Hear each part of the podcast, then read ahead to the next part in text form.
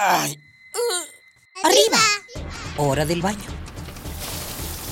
Siendo delitos directo al caño.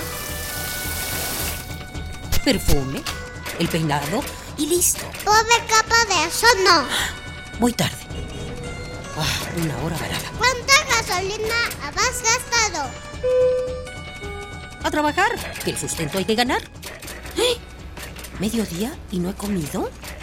Dame uno para llevar, por favor. ¿Me regalas una bolsa? Mucho plástico en el suelo. Detente, detente. ¿Miraste tu paso por la Tierra? Es tiempo de conocer mi huella. Tu huella. Nuestra huella en el planeta.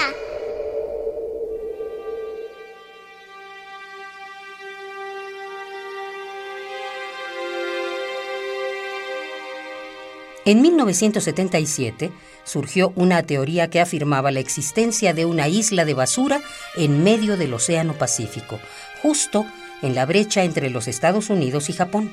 Ese año, el oceanógrafo Charles Moore se adentró en el mar para confirmar el rumor.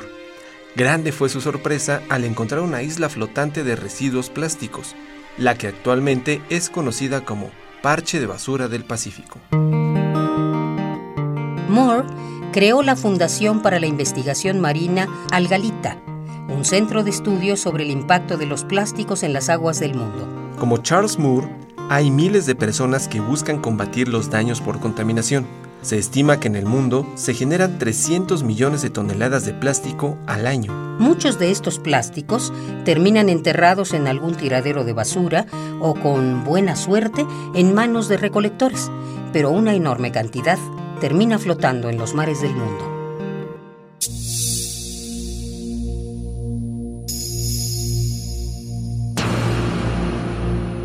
Irónicamente, los océanos fomentan la contaminación de sus aguas, ya que sus corrientes, mareas y gradientes termales propagan los desperdicios. Se cree que alrededor del mundo hay cinco grandes parches de basura distribuidos en el Océano Índico, en el Pacífico y en el Atlántico, y para muestra, una latitud.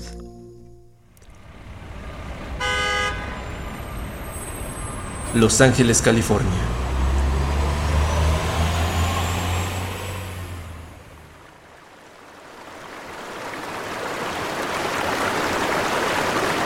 Cada día muchos ríos californianos, como el Smith o el Klamath, vierten 30 toneladas de plásticos al Océano Pacífico. Al otro lado del mundo, el río Danubio lleva 4.2 toneladas diarias de plástico al Mar Negro. En ambos casos, las aguas concentran plásticos en bosques y playas. Se vuelven parte artificial del ecosistema y confunden a mamíferos marinos como las ballenas, tortugas y gaviotas, quienes ingieren el material sintético ocasionándoles una lenta y agónica muerte.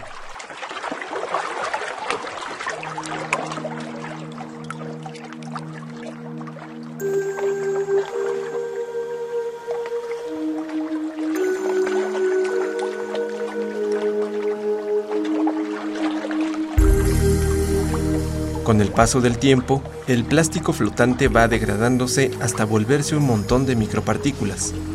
Estudios recientes han demostrado que, por cada metro cúbico de hielo del Ártico, existen aproximadamente 234 partículas de plástico. Y eso no es todo.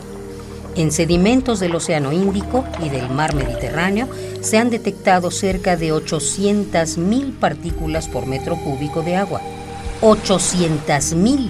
Por ello, antes de arrojar residuos al mar, búscales un segundo uso o llévalos a centros de reaprovechamiento.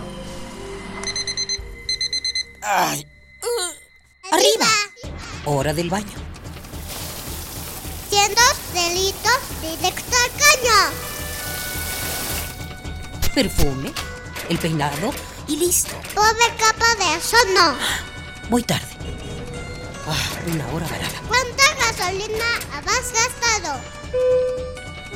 A trabajar, que el sustento hay que ganar. ¡Eh! ¿Mediodía y no he comido? Dame uno para llevar, por favor. ¿Me regalas una bolsa? Mucho plástico en el suelo. Detente, detente. ¿Miraste tu paso por la Tierra? Es tiempo de conocer mi huella. Tu huella. Nuestra, huella, en el planeta.